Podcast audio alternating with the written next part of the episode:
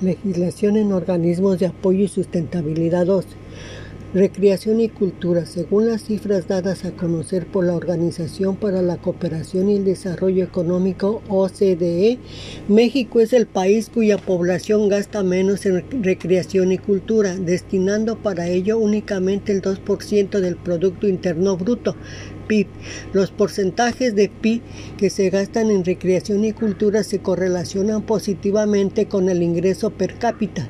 De esta manera, entre más rico es el país, mayor es el gasto de esas dos áreas.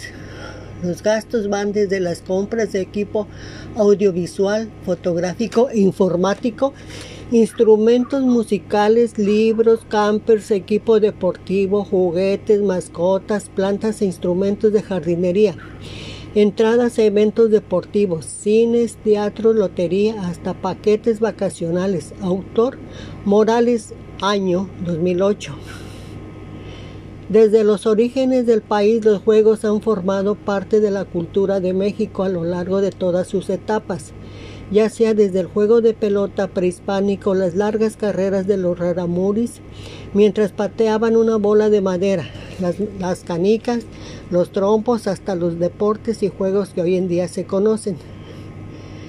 Como se observa, han pasado los años, también los juegos se han ido relacionando con el medio y las características en que los ha vivido el hombre. Estos juegos llamados tradicionales mantienen importancia vital para la cultura mexicana y para el empleo del tiempo libre. Claro está que poco a poco estas mismas tradiciones se han dejado de impulsar o incluso de practicar entre las mismas comunidades.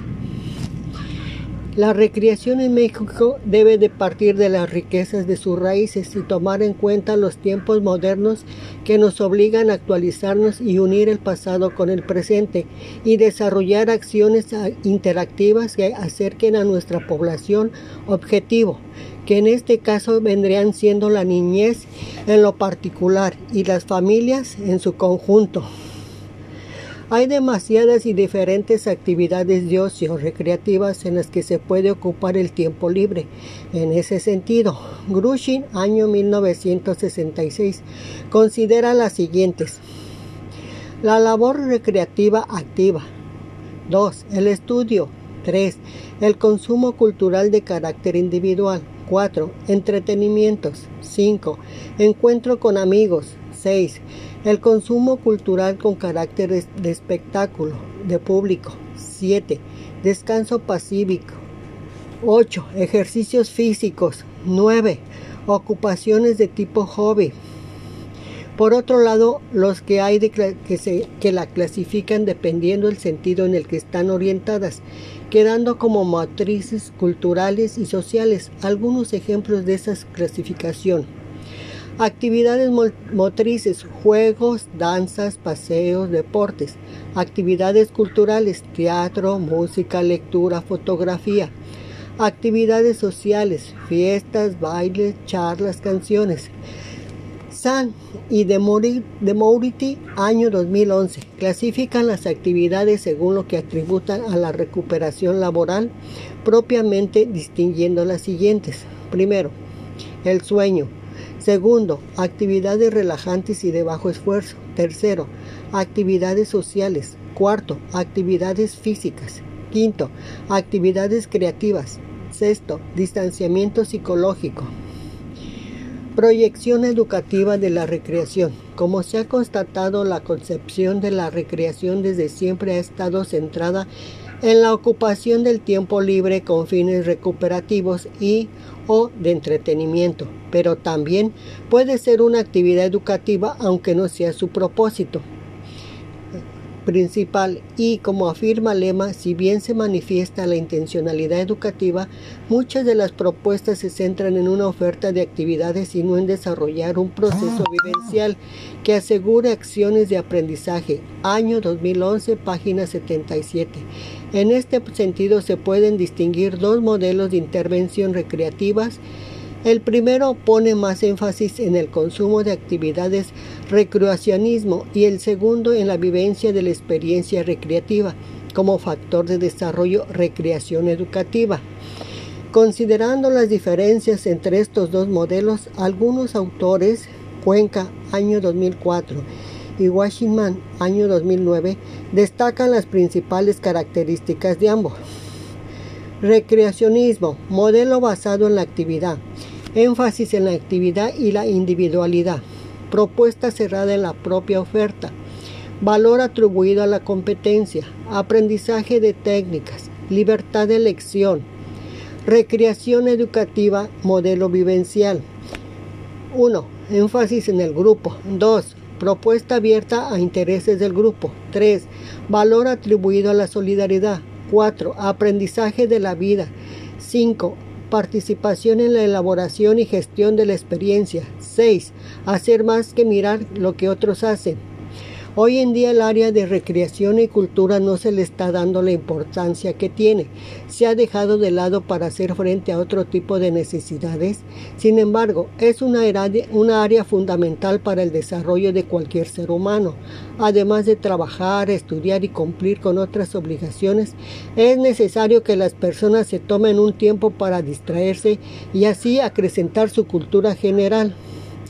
No se debe olvidar que los valores, por ejemplo, se fomentan en la convivencia y actualmente en la sociedad. Hay una problemática psicosocial grave que se deriva, entre otros factores, de un inadecuado manejo de valores. Este aspecto podría favorecer el que las personas se vuelvan a entender como sujetos sociales, algo que en la convivencia armónica debe coexistir. En este sentido, se retoma el objetivo, ampliar el acceso a la cultura como un medio para la formación integral de los ciudadanos del Plan Nacional de Desarrollo año 2013. Estrategia, situar, situar a la cultura entre los servicios básicos brindados a la población como forma de favorecer la cohesión social. Línea de acción. 1. Incluir a la cultura como un componente de las acciones y estrategias de prevención social.